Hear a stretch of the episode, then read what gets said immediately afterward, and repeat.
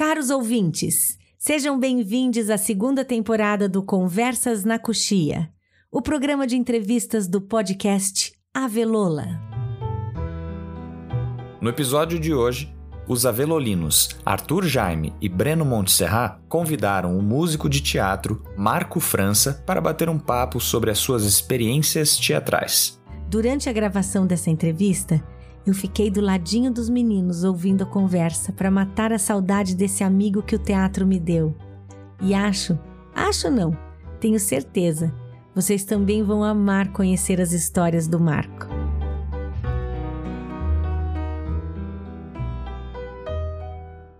Estamos começando agora o episódio 2 da segunda temporada do Conversas na Coxia. Meu nome é Ana Rosa Teza, sou diretora e dramaturga dessa trupe de artistas inquietos da cidade de Curitiba e estarei com vocês por aqui. E eu sou Luiz Fernando Nicolosi e estarei com vocês por aqui também.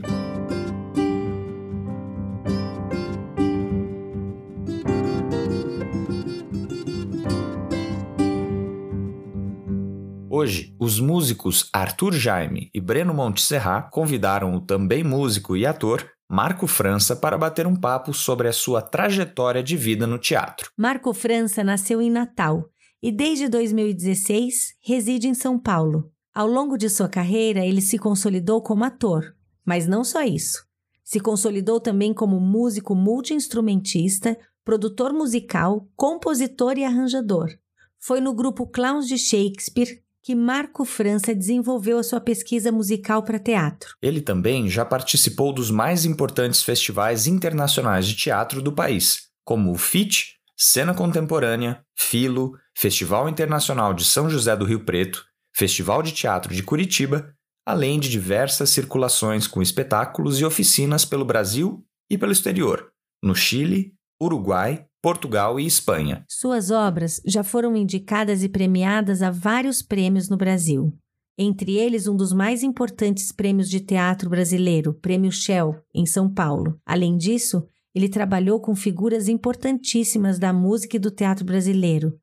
Hermane Maleta, Babaia, Francesca Della Mônica, Zé Cabaleiro, Kika Freire, Moreno, Newton Moreno, um dos grandes dramaturgos da, do nosso teatro, Chico César, Sérgio Modena, entre muitos outros. Então vamos ouvir o bate-papo dele com o Arthur e com o Breno? Antes, não esquece de curtir e compartilhar o nosso podcast com o maior número de pessoas. Além de contribuir para o conhecimento das pessoas desse grande artista brasileiro, você ainda vai estar contribuindo com que a Velola continue o seu projeto de podcast. E não só isso, ajudando a divulgar essa trupe incrível de Curitiba que é incansável em se manter em pé mesmo em tempos de pandemia. Contribua com a divulgação do nosso podcast, seja um ativista da arte, da cultura e do teatro. Vamos embora! O Marco França vai começar a contar.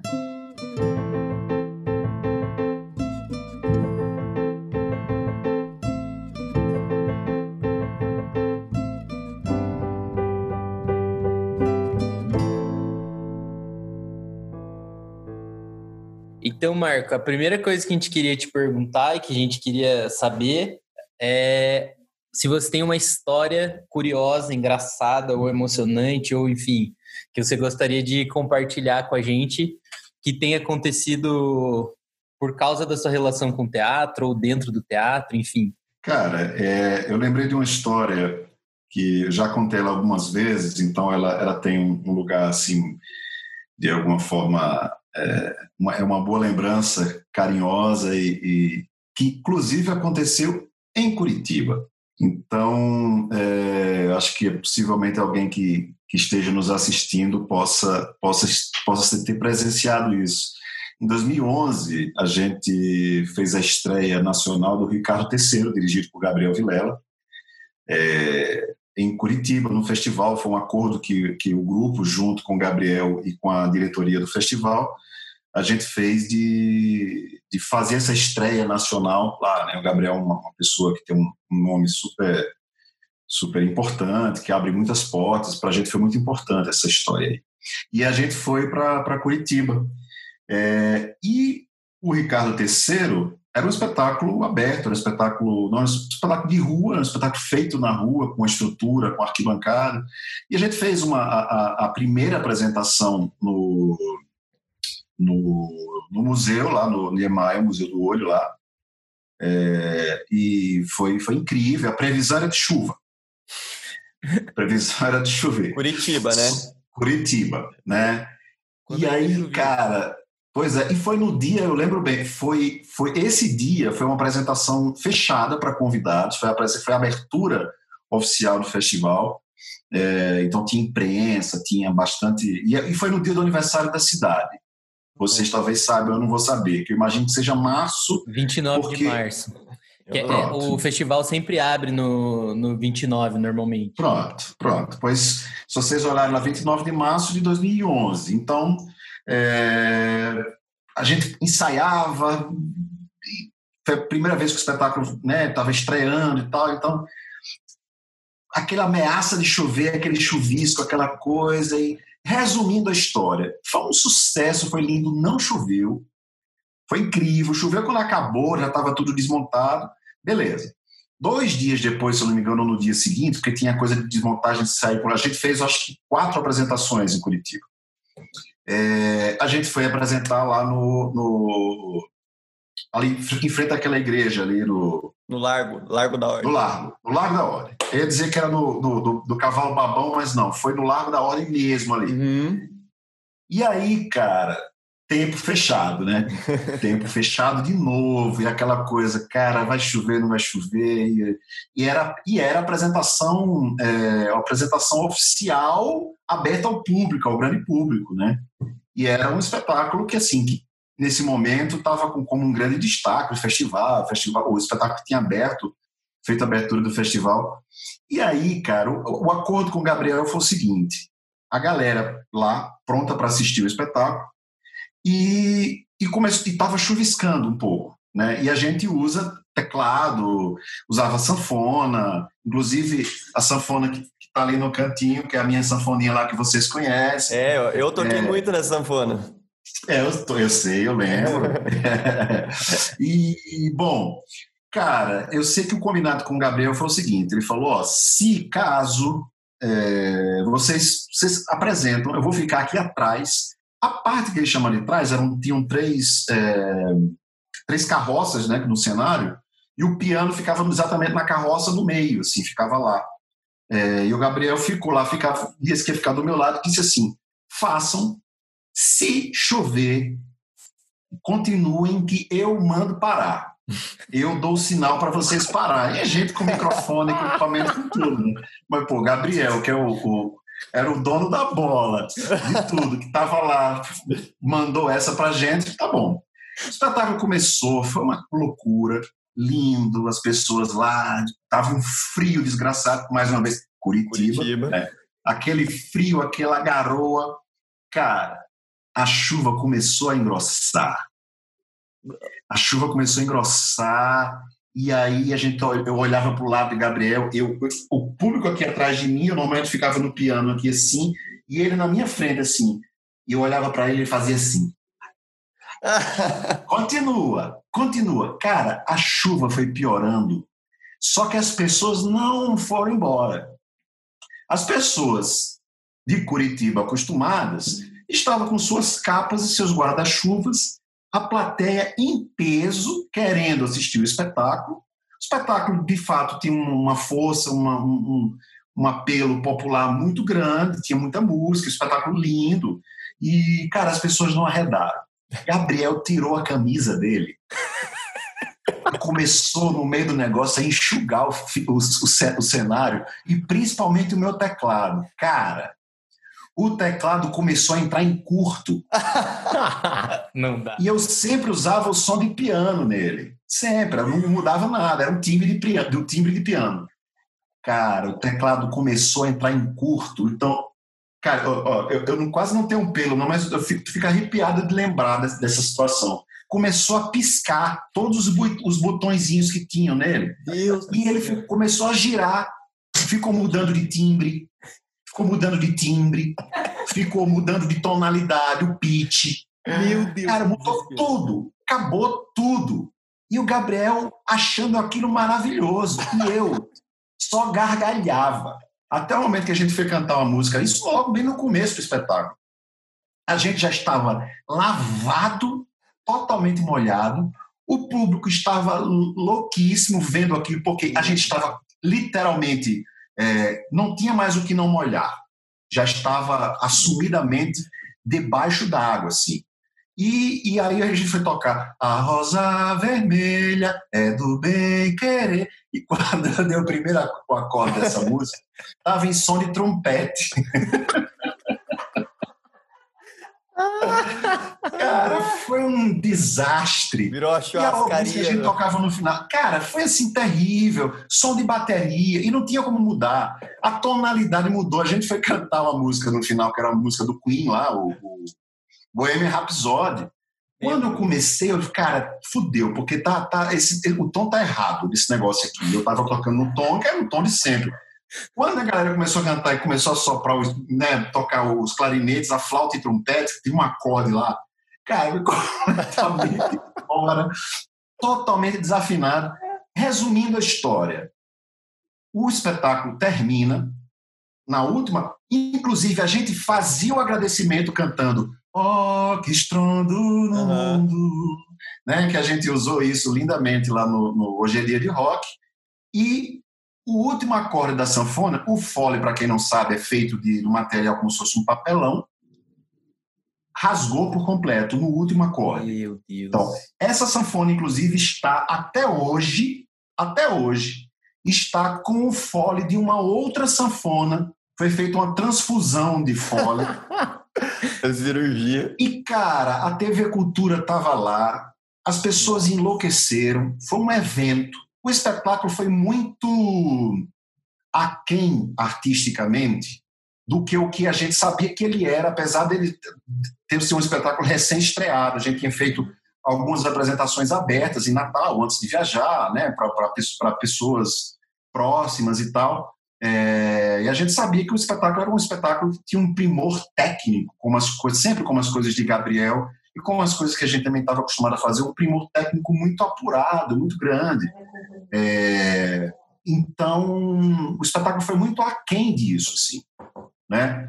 Em compensação, a energia das pessoas que estavam afim de assistir o espetáculo, juntamente com, com esse desespero total, foi uma catarse, foi uma coisa para levar para o resto da vida, assim, uma experiência que eu, que eu levo ah, comigo, assim, foi incrível, assim, a chuva que, que, que acabou com cenários, teve um prejuízo grande, é, ah, de, de, cenário, de figurino, de tudo, mas, mas isso meio que entrou para a história. E Gabriel tem um pouco disso também com a história do, da, da estreia do Galpão, né? Então a gente meio que usou essa, essa simbologia da chuva para lavar um pouco e trazer bons bons ventos aí e acabou acontecendo. Nossa, é muito lindo, né? Porque é, a gente monta um espetáculo, tem todo o primor técnico que você estava falando, que é muito importante, e daí acontece uma coisa que é um fenômeno da natureza, que a gente não tem controle nenhum, e as pessoas estão lá e o teatro acontece, né? O teatro não Exatamente. deixa de acontecer.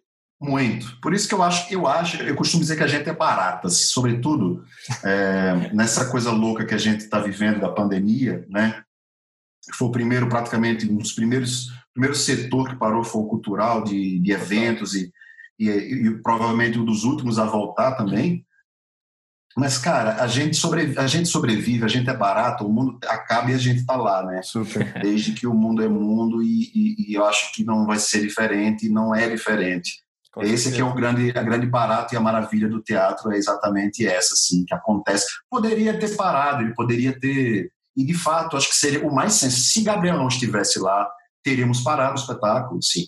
Os jovens sensatos e uhum. preocupados, e, de fato, assim, Claro. Mas o Gabriel tem, tem essa sabedoria e era o cara que tinha, era, era a pessoa que podia dizer para a gente continuar aí naquele momento, né? Claro. Eu acho que isso é uma grande beleza mesmo do teatro, que é, a, é uma pessoa para ver e alguém para fazer, isso já já Sim, já, já já está ali para acontecer. Mesmo. Legal. Com certeza. A gente tem aqui uma segunda pergunta. A gente queria saber um pouco da sua trajetória dentro do teatro, do seu trabalho de trupe com os Cláudio Shakespeare como você chegou quem você é hoje enquanto artista, um artista reconhecido nacional e internacionalmente, tipo, que influencia um monte de gente, inclusive eu e o Breno, na nossa arte enquanto músico de teatro. Queria que você contasse um pouco mais, assim, da, da sua trajetória artística. Tá, eu vou, vou serei bem, bem sucinto, porque assim como, como Ana Rosa, eu gosto de falar pra caramba, então a gente se empolga, né? Imagino que ela esteja aí também. Ela tá, ela, ela tá... tá te ouvindo. tá te ouvindo. oh, beijo para você, Ana. Beijo, é... Oh, querida. Bom, vamos lá. Eu, eu, a minha história no teatro, ela é, é, é... eu começo primeiro como músico, né? O teatro ele surge para mim muito, digamos, muito tempo depois, uma vez que eu comecei a trabalhar com música muito cedo. Eu sou autodidata, né? Comecei tocando sozinho, é, meu pai não era profissional, mas ele era um cara, ele era um amador no sentido mais completo da palavra mesmo. Era um cara que amava música e é, tocava violão, tudo, tudo instrumento que ele pegava ele tocava um pouquinho e tal. E eu, eu, eu, tinha a música muito presente em casa, assim, ele, para sentar no sofá, o violão estava sempre lá, então tinha que tirar o violão do sofá, botar no colo, e então era uma coisa que os instrumentos, de alguma forma, eles estavam presentes, assim, então eu convivi com isso desde muito cedo. E a música, desde o início, para mim, foi uma grande brincadeira, né, foi exatamente uma grande brincadeira. É, depois, eu, depois eu fui entender, é, e eu acho que isso é o grande barato da, da criança mesmo, é que primeiro ela brinca para depois elaborar a brincadeira, isso é muito mais um processo posterior e, e, e, muito mais a gente como adulto faz isso e uma pena que a gente perde um pouco esse frescor do brincar da criança, né? É, então eu fui uma criança muito tímida, muito sozinha, então acabou que a música era, sabe, essa coisa de nerd mesmo, do menino que tinha um instrumento como um grande brinquedo. Então e assim foi. E aí depois eu passei a tocar com banda, é, tive minha própria banda junto com os amigos de escola, nessa época de escola e tal, e aí depois eu fui entender aquilo que eu fazia, entrei em escola para estudar, depois que eu já tinha uma, uma prática nisso, né, a teoria foi fundamental para mim, e aí dei aula de música logo, logo na sequência, tive um estúdio durante muito tempo, fundei um estúdio em Natal que funciona até hoje, que é o Megafone Estúdio, que eu tenho maior orgulho de ter feito parte dessa do embrião dessa história e, eu sempre me dirijo a esse amigo que eu conheço desde os meus 15 anos de idade, ou seja, já tem quase 40 anos. Não, 40 não, gente, eu não estou com 50, não, eu estou quase, quase 30. quase 30, 29 anos que a gente se conhece e a gente tem uma parceria muito grande. Até hoje eu chamo ele de sócio, né, que é um, um grande parceiro. Então, eu passei muito tempo é, no estúdio, tocando, produzindo muita banda, isso é uma coisa foi muito importante para mim. Tocando todo tipo de música, inclusive muitas vezes as que eu não gostava, mas eu sempre uhum. percebi que eu fui um cara muito movido por criação. É, por exemplo, pagode era um, era um gênero que não me agradava tanto, como músico e tal. Mas quando chegava, muitas vezes, chegou algumas bandas no estúdio de, de, de pagode que eu fui produzir, que eu fiquei na responsabilidade fazer arranjo, de produzir, de tomar conta da gravação, né, de entregar o trabalho, aquilo ali eu fazia com as 10, como sempre tudo que eu faço, se eu faço, eu vou fazer assim para né, com, com, muita felicidade. Então, é, eu passei muito tempo fazendo isso. E quando eu, quando eu ensinava, ensinei numa escola pública de, de música, uma escola de música que fazia às vezes do, da Fundação de Cultura do Estado, né, que essa, essa escola fazia, fazia é o Instituto Valdemar de Almeida, foi uma escola importantíssima na minha história. Isso tudo em Natal, lá, Marco? Isso em Natal, isso em Natal. Nasci em Natal e até meus quase 40 anos de idade estive em Natal. Estou aqui em São Paulo faz quatro anos e meio só. É, e lá tinha um funcionário chamado João Marcelino, que é um grande mestre, é um grande artista, ele é ator, diretor, figurinista, cenógrafo, é um grande artista. É, inclusive, trabalhou muito tempo e ainda trabalha com a Companhia Armazém, né, daí do Paraná, lá de Londrina, que é radicado agora no Rio de Janeiro. E o João Marcelino estava com um espetáculo, e eu fui assistir esse espetáculo.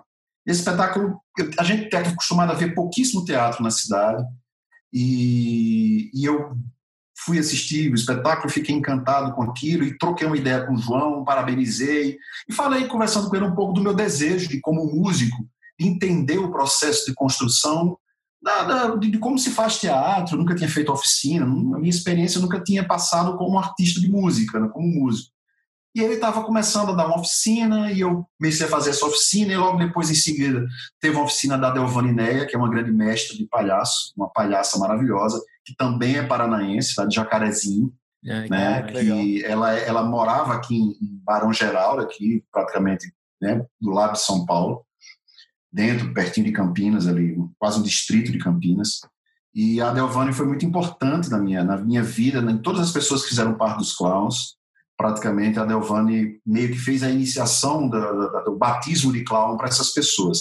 Isso foi uma coisa que pirou minha cabeça. Assim, o meu primeiro contato com um ator, tendo dentro dessa linguagem do, do palhaço, de entender essas potencialidades físicas e entender a grande brincadeira que era fazer teatro. E o João Marcelino, nessa sequência, foi dirigir um espetáculo que tinha que a sede do grupo, que era o, o grupo Estandarte, um grupo super antigo lá de Natal, funcionavam no mesmo espaço dos clowns de Shakespeare. Era uma grande, um espaço meio que abandonado, que a galera fez uma ocupação, vários grupos ocuparam algumas salas que estavam lá. E hoje funciona, inclusive, o Instituto Federal do, Rio Grande do Norte, é um dos, uma das unidades. Fizeram uma reforma e tal. Mas aí eu estava ensaiando com o João Marcelino lá, um, um espetáculo, é, e aquilo foi, foi muito louco para mim. Não era música ao vivo, era uma música gravada né? Então, um pouco mais próximo dessa minha, desse meu, desse meu, desse meu lado com a música em estúdio. Uhum. Os atores cantavam algumas canções ao vivo, isso foi, foi, foi legal para eu entender um pouco, mas era com playback, era tudo gravado. É, mas tinha um, um, caráter meio cinematográfico, né?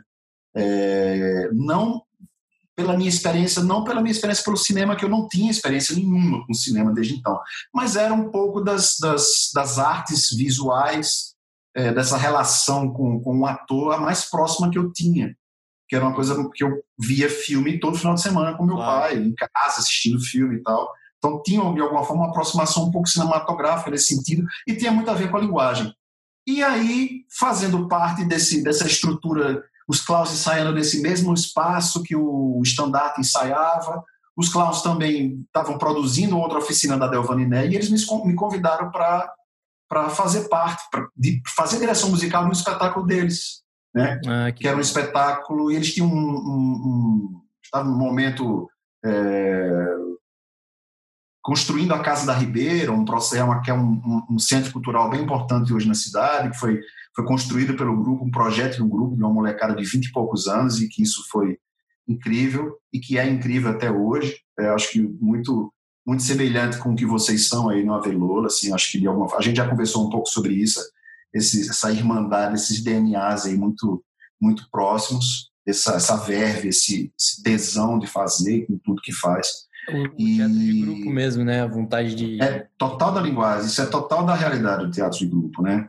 E aí eu acabei entrando para o grupo para fazer parte de um, de um, Fiz a direção musical desse outro espetáculo, que também era trilha composta em estúdio. Uhum. É, nesse momento que o grupo estava tomando conta da abertura da Casa da Ribeira e parte do grupo queria é, precisava produzir artisticamente como atores, como e não como produtores de um espaço, né, que tem uma grande diferença nisso aí. E aí em 2003 o grupo foi montar, estava comemorando 10 anos e resolveu convidar o Eduardo Moreira, do Galpão, para dirigir um espetáculo, que o grupo queria dar um, um, salto nisso, até mesmo porque um dos motivos que o grupo também tinha me convidado era por todas as afinidades é, pessoais, afetivas e estéticas e, e, desejos, o grupo tinha vontade de trabalhar com música ao vivo, uhum. nunca tinha feito isso, e eu tinha experiência com música, apesar de eu não ter essa experiência com música no teatro, na cena, com Sim. música ao vivo executada pelos atores, e eu tinha um desejo muito grande de trabalhar efetivamente como ator. E aí, nessa, nessa ocasião dos 10 anos do grupo, em 2003, eu já estava há 3 anos nos Clowns, é, veio a montagem Deu Muito Barulho, quase nada, que foi um espetáculo que é, foi um marco na história do grupo, assim, viajou muito o Brasil inteiro, fizemos palco giratório e vários outros projetos, temporadas aqui em São Paulo, fizemos inclusive Aí no Festival de Curitiba uhum. também, não lembro o ano agora, se foi 2005, fizemos lá no Paiol. E aí isso, isso inicia um, um, um trabalho é, de descoberta de, de forma de fazer.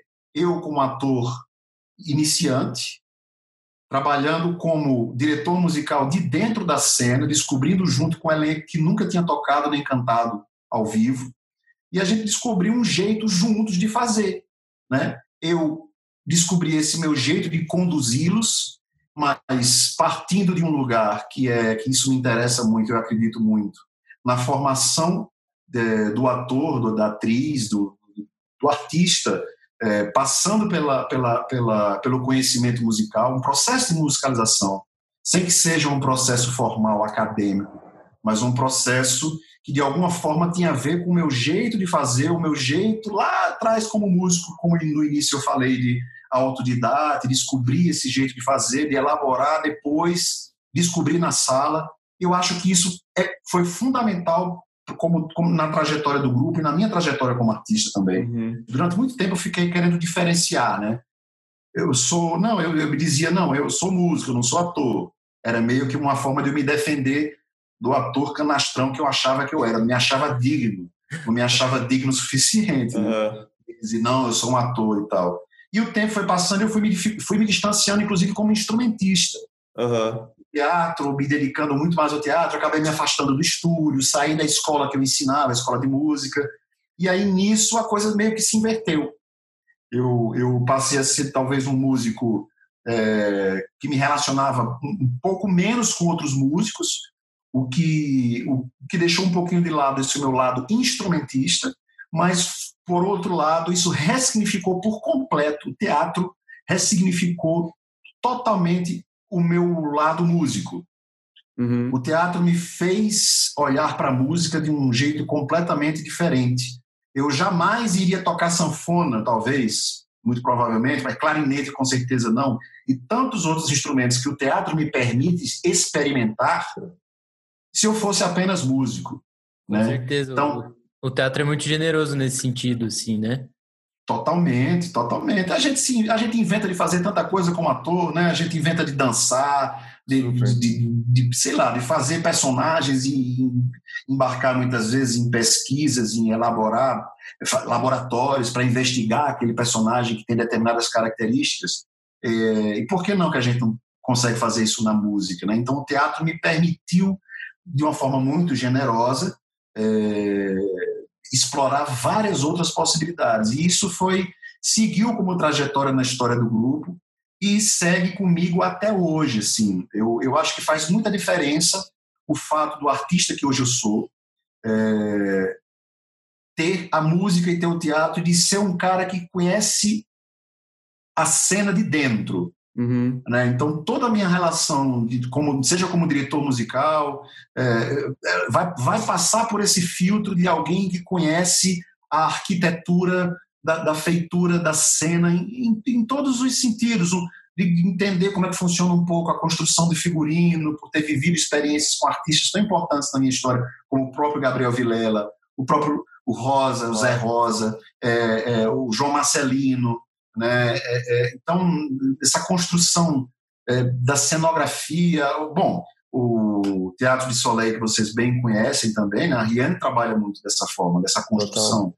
coletiva com um ateliê ali dentro e tudo se mistura e, e, o grupo me deu muito essa, essa formação, eu sou muito grato assim, é, a essa escola que o grupo é, foi e é para mim Nossa. até hoje. Né? Com certeza.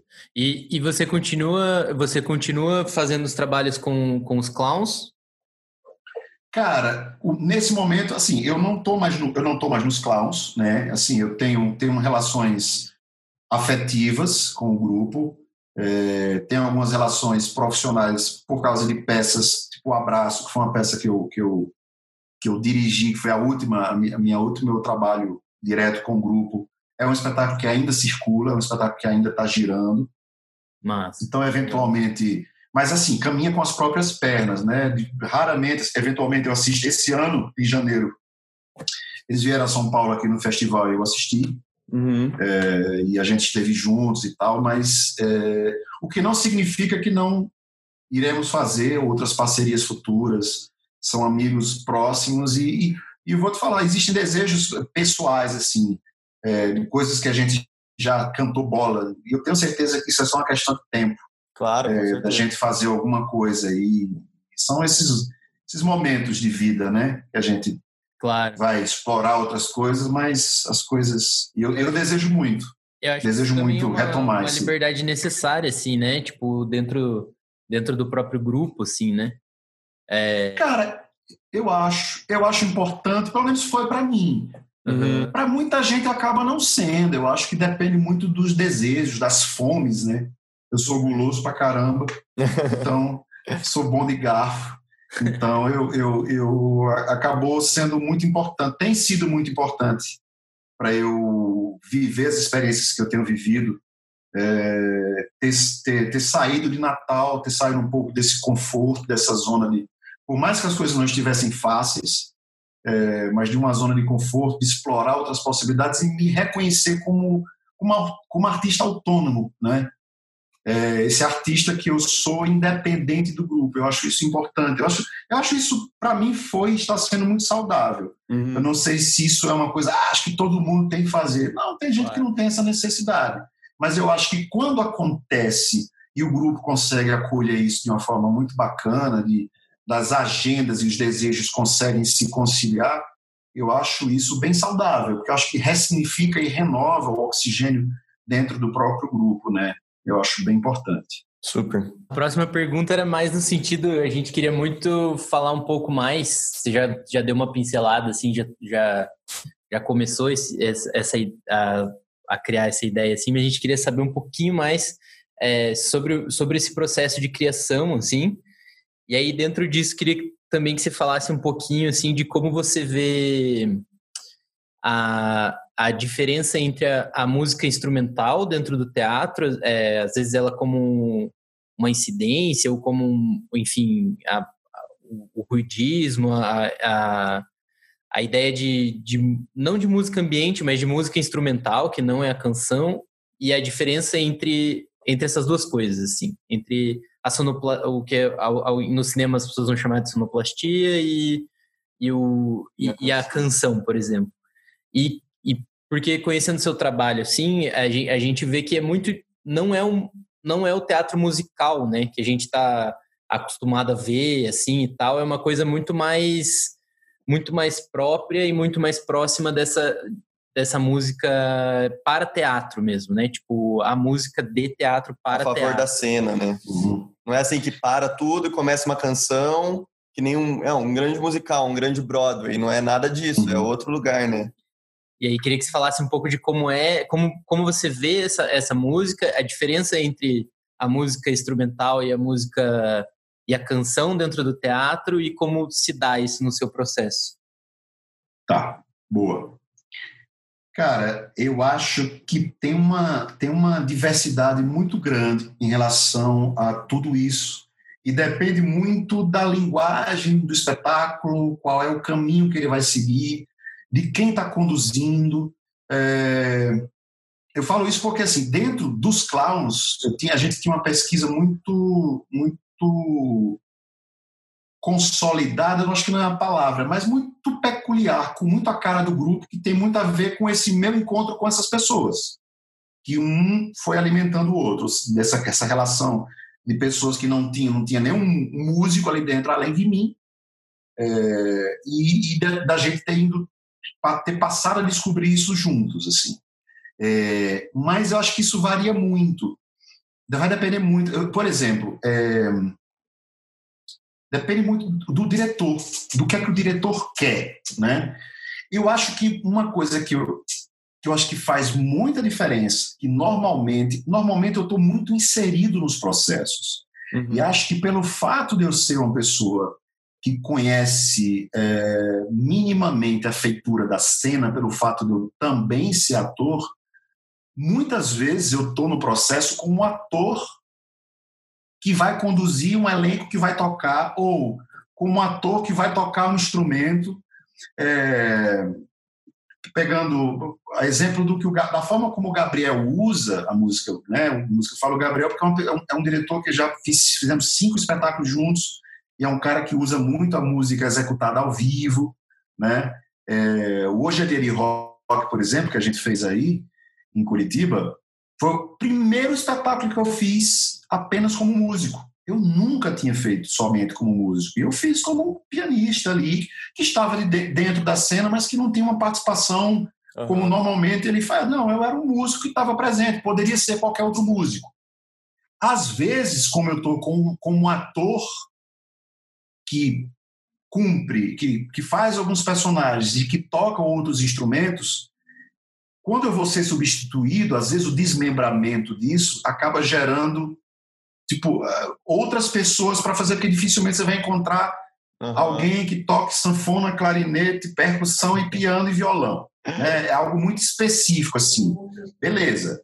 É, no que não significa que seja insubstituível. Não, resolve-se de outras formas. Sim. Mas normalmente desmembra, às vezes chama um músico e divide os, os, os, os personagens que eu faço com outras pessoas. Mas isso é, isso acaba sendo muito peculiar no momento da criação.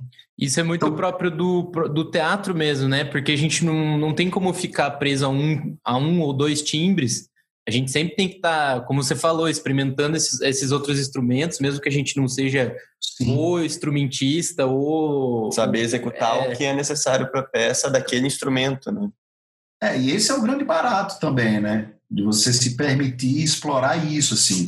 É, então, assim, eu eu eu, eu estou vivendo nesse momento uma, uma experiência muito interessante. Eu fiz uma eu fiz a, a, compus a música de um espetáculo que estreou ano passado chamado Mágico de Ó. Espetáculo é, espetáculo de uma amiga que, que tinha feito uma oficina e que me convidou para que tinha muita vontade de, de, de, fazer um trabalho juntos. A gente meio que já tinha um, um, um flerte nesse sentido, um desejo de fazer alguma coisa, e eu, me chamaram para fazer. Eu compus as canções, fiz a direção musical, tinha dois atores que são maravilhosos, e eram os atores que iam tocar em cena, um elenco de sete pessoas, e que eles também iam executar. E tinham dois caras, que é o Diego Roda e o Elton Towers, é, que eles são maravilhosos, que tocam também, que meio que foi meu, meu, meu braço direito e esquerdo, porque eu não estava em cena mas eu compus as canções. E eu compunha, já fazia os arranjos, e eu ia embora, chegava três dias depois, eles meio que ia maturando isso e já devolvia, e a coisa, beleza. O espetáculo estreou, o espetáculo Pauta é um espetáculo lindo. É, e aí, com uma semana do espetáculo estreado, um diretor do Rio de Janeiro chamado Pedro Vasconcelos, que é um cara que trabalha, trabalha na Globo há muito tempo, um cineasta, um cara super bacana, cara de muita estrada, assistiu o espetáculo e disse: vou transformar em filme. E, de fato, aconteceu. Uou! Hoje, especificamente, isso, isso foi há um ano. É, hoje ele fez a primeira audição, ele assistiu o filme com a primeira mix do filme ah, inteiro. Assim. Que massa! Que demais. Eu tive, cara, muito louco, porque era teatro que ele viu, filmou com a mesma equipe, com o mesmo elenco, com a mesma estética, só que ele levou isso para um, uma cenografia realista, né? tirou do palco e colocou isso num, num, cenário real, mas mantendo muita coisa da teatralidade. E é um musical. Só que é cinema agora. Então eu tive que refazer tudo, inclusive as coisas incidentais, aí eu vou, eu vou chegar nas coisas, nessa coisa do incidental, é, como normalmente eu trabalho, porque é agora a linguagem cinematográfica, nossa. a partir de uma transposição de linguagem do teatro para o cinema, mas continua tendo muita relação com a música, ela continua sendo muito teatral. Porque muita coisa está tá ligada no gesto, tá pontuada na ação, só que a diferença é que foi filmado e eu tive que vir para aqui, para essas quatro paredes, aqui é o meu, é o meu Galado Records, é o meu estúdio aqui, o estúdio caseiro, onde eu gravo as minhas coisas. É, e foi gravado agora no período da pandemia. E foi uma loucura, Nossa. porque foi, foi tudo gravado de forma remota, a parte. E eu gravei com músicos, a trilha foi gravada. Cara, isso aí é um assunto para uma outra, para um outro papo que rende. É, eu tô assim, eu tô enlouquecido com essa história. Esse filme, acho que tem tudo para ser um filme lindo. Tá em fase final mesmo. Assim, semana, quarta-feira eu vou num estúdio aqui em São Paulo na Trama ouvir essa mixagem, que parte dela foi feita em Natal, parte foi feita no Rio e eu vou ouvir agora. E, oh. Enfim, é uma loucura. Mas mesmo o que é instrumental nesse sentido, respondendo de forma mais objetiva, que os, sou muito prolixo, falo pra caramba. É, mesmo nesse, nesse caso, nesse caso do Mágico de Ó, a trilha incidental, ela tem um... um ela, ela costura de uma forma é, ela não é somente uma música instrumental de fundo, ela não somente é um, um não, ela tem uma narrativa fundamental, né? E aí, a exemplo, você pega, por exemplo, é, espetáculos que inclusive não usam a palavra falada, como a experiência que eu tive no Abraço, que eu dirigi, ou o Doza D, que tem isso é, como, como linguagem, teatro físico de uma forma muito presente, muito forte, como linguagem na estética do grupo, e que aí você é uma música instrumental que é do início ao fim, né? E que tem o seu poder narrativo muito forte. É, é dramaturgia também, né? Total, total. Com a presença dos instrumentos é, que, que podem, é, sei lá, eles podem sublinhar, eles podem tomar a forma de um personagem, ou seja, sempre que aquele fagote tocar, ele vai estar se referindo a uma determinada característica como identidade de um personagem, né? É, então, assim, eu pego, por exemplo, o Teatro Gabriel Vilela, que não é um teatro musical, mas são espetáculos que têm música de uma forma muito presente e que tem a presença da canção, uhum. né? Aí você tem exemplos é, do, do, da linguagem do musical, especificamente, é, dos, dos, grandes musicais, das, ou das operetas, em que o, a pessoa, o personagem canta, né? Aquilo que ele está cantando, ele é texto e não poderia ser feito de outra forma, não poderia ser feito de outra forma a não ser cantado, uhum. ou de uma forma mais na canção do, do, do, nas canções do Brecht, que ele faz tem a função do interromper a cena para dizer algo naquele momento de uma forma completamente é, quebrando uma estrutura, é, que isso faz com que seja a construção de uma nova estrutura dentro da cena. Então, assim, cara, eu acho que não existe, não existe certo e errado, né? Super. Eu só acho que eu acho que a forma como eu costumo fazer, pelo fato de eu normalmente estar muito inserido nos processos de criação, fazem com que tenha uma apropriação muito grande da história que está sendo contada, de vivenciar isso muitas vezes como ator e muitas vezes sendo o cara que está executando isso em cena uhum. junto com outros atores. Então, isso acaba criando uma, uma, uma, uma linguagem estética muito peculiar. A exemplo, agora você está um grande exemplo que, que, de pessoas que eu admiro muito, que é a Barca dos Corações Partidos. Uhum. Né? Com o Suassuna, agora eles acabaram de estrear um, um espetáculo que é o Jacksons do Pandeiro. É, né? sobre a vida sobre a vida do Jackson para gente que é músico assim é um desbunde assim e eles tocam tudo e eles pinotam, pulam e, e, e falam texto e é, é, um, é um exemplo assim do com muita com muito apuro técnico, uhum. né? E eles gostam de, de, tocar e de cantar em cena e eles são grandes atores e atrizes. É, sempre tem uma atriz convidada, apesar de eles não terem atrizes no elenco do uhum. grupo, mas enfim, está sempre muito presente. A Ana está aqui é... perguntando se o Beto Lemos ainda está com eles. Beto Lemos está, e Beto Lemos foi o meu rabequeiro no filme. Olha! foi quem tocou, foi quem tocou a rabeca e os cellos do, da, da parte legal. da trilha do filme que eu fiz, quando eu, quando eu precisei regravar tudo. Foi uma das pessoas que, que, que, eu, que eu já queria trazer para perto e foi uma grande oportunidade. O Beto estava tá gritando aqui, a gente é louco pelo Beto Lemos. O Beto é incrível. E pelo Marco. Opa! Bora juntar, vamos juntar esse povo aí para fazer uma. Fazer, vamos? Para a gente fazer uma brincadeira. Dream Por Team. favor. Só se for. Não é? Dream Team, Dream Team da super, música super. teatro. Acaba a pandemia. Super. Acaba a pandemia, nós já estamos aglomerando. Fora a pandemia, fora Bolsonaro. Sim, que, o que mais? Fora, fora Bolsonaro, fora a pandemia. Fora tudo isso que a gente falou fora Bolsonaro. É. Primeiro fora Bolsonaro. Primeiramente. Depois fora Bolsonaro, depois fora pandemia. Super.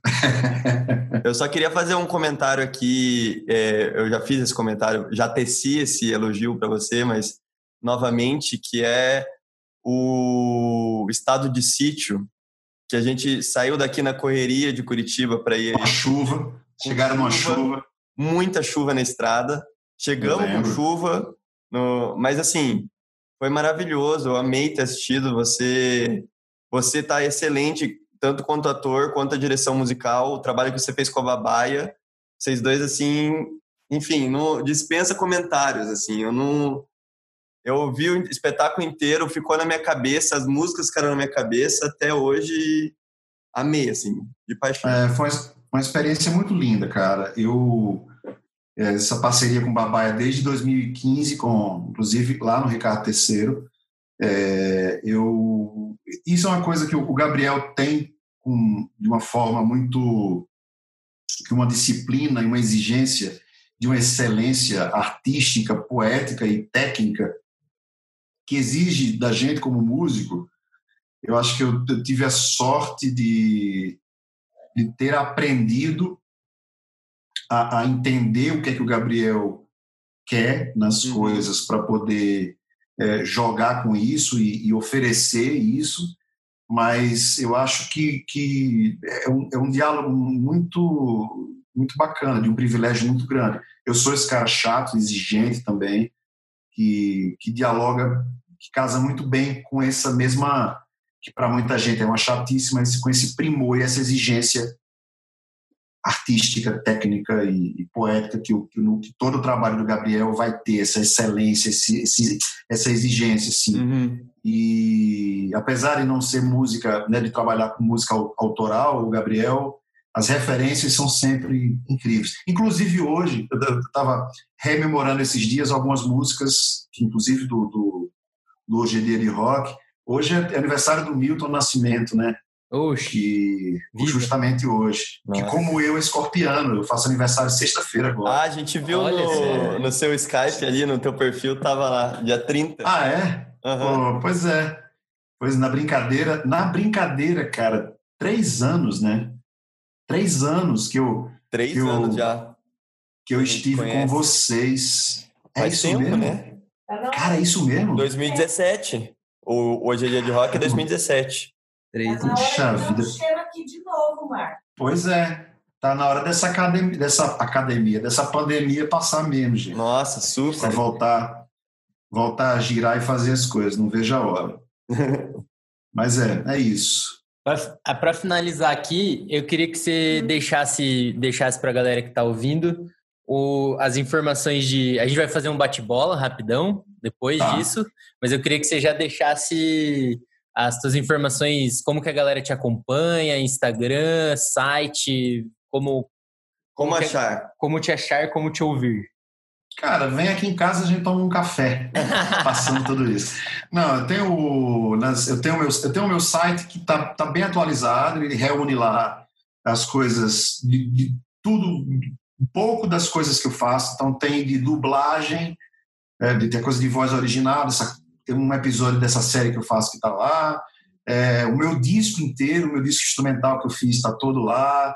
É, as coisas que eu fiz como diretor musical, enfim é o www.marcofranca, tudo junto, sem o Uhum. cedilha, né? marcofranca.com. Então, botar marcofranca.com vai Legal. estar lá e lá tem o endereço para as redes sociais, que é basicamente é, o Instagram e Facebook. Facebook tem usado menos, isso tem sido, acho que, um movimento geral, Super. mas o Instagram eu tá, tá sempre, estou sempre colocando alguma coisa lá da Galado Records, alguma brincadeira com música e, e as coisas que eu tenho feito Ah, às legal. vezes de Pra quem oficina, de show, acompanhando gente. É o Clown Amado, Indo.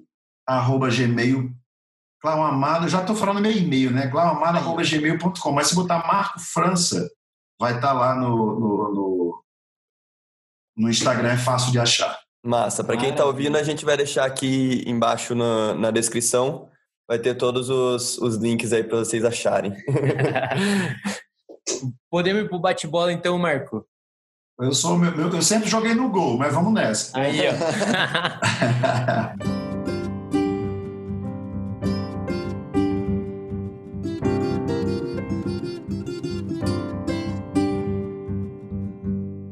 A primeira pergunta eu acho que eu já sei a resposta, mas vou fazer. Teatro de rua ou palco italiano? Rapaz, agora você me pegou. Eu vou, eu vou ficar com a rua. Maravilha. Boa. Romeu e Julieta ou Sonho de uma Noite de Verão? Sonho da Noite de Verão. Um item que um músico no teatro não pode viver sem. Cara de pau. Boa. Muito a cara de pau. Boa. Cara de pau. Se você tivesse um orçamento dos sonhos para montar um espetáculo, qual espetáculo seria? Cara, eu tenho muita vontade de fazer Pedro e o Lobo numa versão completamente diferente. Usando outros instrumentos. Ter como Pedro e o Lobo como um ponto de partida. Assim. Uhum. Legal. É, mas super musical, super. É, eu sou- eu sou cara, pobre, né? A gente não pensa muito nessas. A gente sempre pensa pequeno nessas coisas. A gente se assusta quando vê uma pergunta dessa assim: Nossa, você tem dinheiro, o que, é que você faz? Fala. Eu sei, vou me, me dar dois dias para pensar. Se você fosse um personagem, qual personagem você seria? Se eu fosse um personagem, rapaz, eu acho.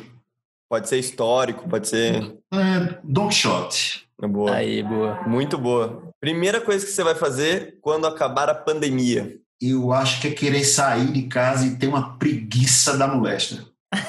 Delícia. Um livro. Cara, eu vou, eu vou ficar com um livro autobiográfico do, do César Camargo Mariano. ah, que legal. Esse livro eu li, eu li inclusive, eu li inclusive em Curitiba, no- na época que eu estava em Curitiba. E esse livro, cara, é de uma beleza e me, me, me, me falou muito, assim, como, como músico, como artista, e de um cara que admira infinitamente o César Camargo Mariano, que eu tenho como um mestre, assim, das pessoas que eu ouvi muito. Que legal. E esse, li- esse, esse, esse livro é maravilhoso, assim. Uma peça de teatro. Hamlet. Hamlet. Hamlet. Uma música que te acompanha, assim, na sua vida. Caçador de Mim, Ah, do Milton. Lindo, lindo, lindo. Bela homenagem no, no dia de hoje. Pois é, e é verdade mesmo, viu? Eu sempre Ah. falei assim, essa música, essa música me, me, me vejo nela, assim, diz muito de mim, assim. Que legal. E por último, um filme. Carteiro Poeta. Ah, Eu acho esse filme de uma beleza, assim, de uma literalmente de uma poesia, é, e tem uma trilha. O tema desse desse desse filme é uma das coisas mais lindas do cinema, assim, é de uma singeleza, é uma, é, mas poderia dizer alguns outros também, tipo, mas o, que legal. nossa, eu adoro, adoro Carteiro Poeta, ai, Cinema Paradiso, é, Lindo também. Laranja, Laranja Mecânica, adoro Laranja Mecânica, acho, Ah, tá, acho tá- até com o chapeuzinho. Pois é, pois é. Ano passado, ano passado, na época que a gente brincava carnaval, há longo tempo atrás, Lembra? Eu- Lembra quando tinha carnaval? então, eu usei esse chapeuzinho, eu saí, eu saí de Alex. Alex. Olha. Maravilha. Ah, Marcão, bom, Marco. cara, muito, muito, muito obrigado pelo, por disponibilizar esse tempo aí para a gente trocar essa ideia. Acho que tinha material aí para a gente ficar mais umas duas, três horas, mas daí uns que é. cinco episódios de podcast dava pra fazer. Tá ótimo. Cara, eu que agradeço, imagina, um prazer. Esse é só o primeiro, a Ana tá falando. Por favor, por favor, um prazer sempre estar com vocês, cara. Ah, muito legal. É, agora, mesmo que nessa de forma assim virtual que a gente vai aprendendo a se reaprendendo a, a, a manter as pontes, né? Acho que isso é uma coisa mais importante, reaprendendo a se relacionar e fazendo valer essa tecnologia para tornar menos distante mesmo. Super. né? Eu acho que tem muita coisa para a gente aprender, continuar aprendendo com essa distância, nessa loucura toda que a gente está vivendo no mundo, né?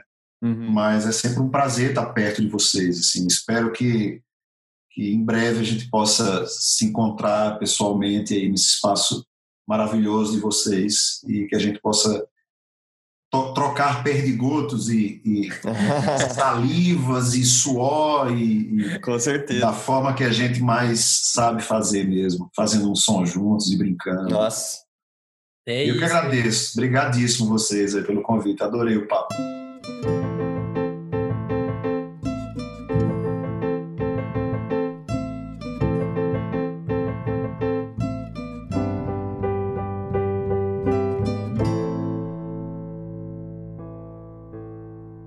Como já é um hábito do nosso podcast, a playlist dessa semana ficou a cargo dos dois músicos entrevistadores, o Breno e o Tui. E aí, meus caros, como é que ficou a playlist que vocês montaram inspirados no Marco França?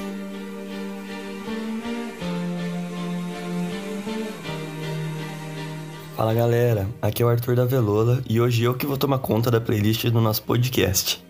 Pegando a indicação musical do Marco França, que foi Caçador de Mim, do Milton Nascimento, e considerando que quando gravamos a entrevista, o Milton completava 78 anos de vida, me inspirei a fazer uma playlist que levasse em conta a música desse grande artista e suas influências mineiras.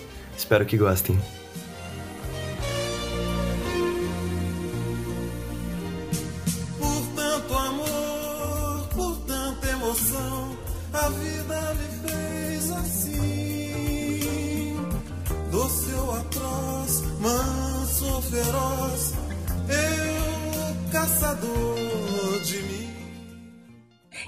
Fechar o episódio de hoje, vamos para o nosso quadro Avelola Indica.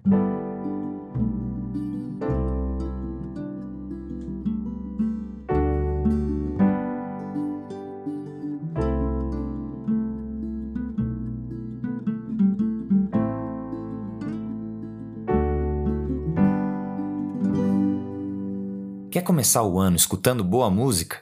A nossa dica de hoje é conheça o som da Mulamba, uma banda brasileira de rock e MPB formada em 2015 na cidade de Curitiba. Era só mais um peixe, era só mais um rio. Água deu lugar pra lama, tá tudo vazio. Além de ouvir as canções da banda em todas as plataformas, você também pode incentivar o trabalho da Mulamba comprando os produtos da lojinha que estão disponíveis através do site mulambashop.iluria.com e também no Instagram, mulambashop.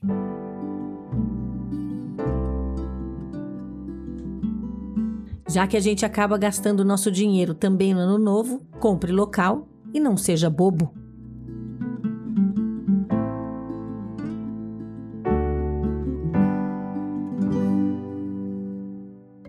Gente, eu fico por aqui. Um beijo, um beijo enorme, um ano novo contente, um ano novo com vacina, que a gente possa se abraçar logo, que a Velola possa abrir suas portas, que a gente possa estar juntos fazendo teatro presencial, mas não precisa se assustar, porque o podcast é um projeto que veio para ficar. Olha lá, fica rimando a pessoa. Feliz ano novo, galera. Feliz ano novo. Um abraço e até lá.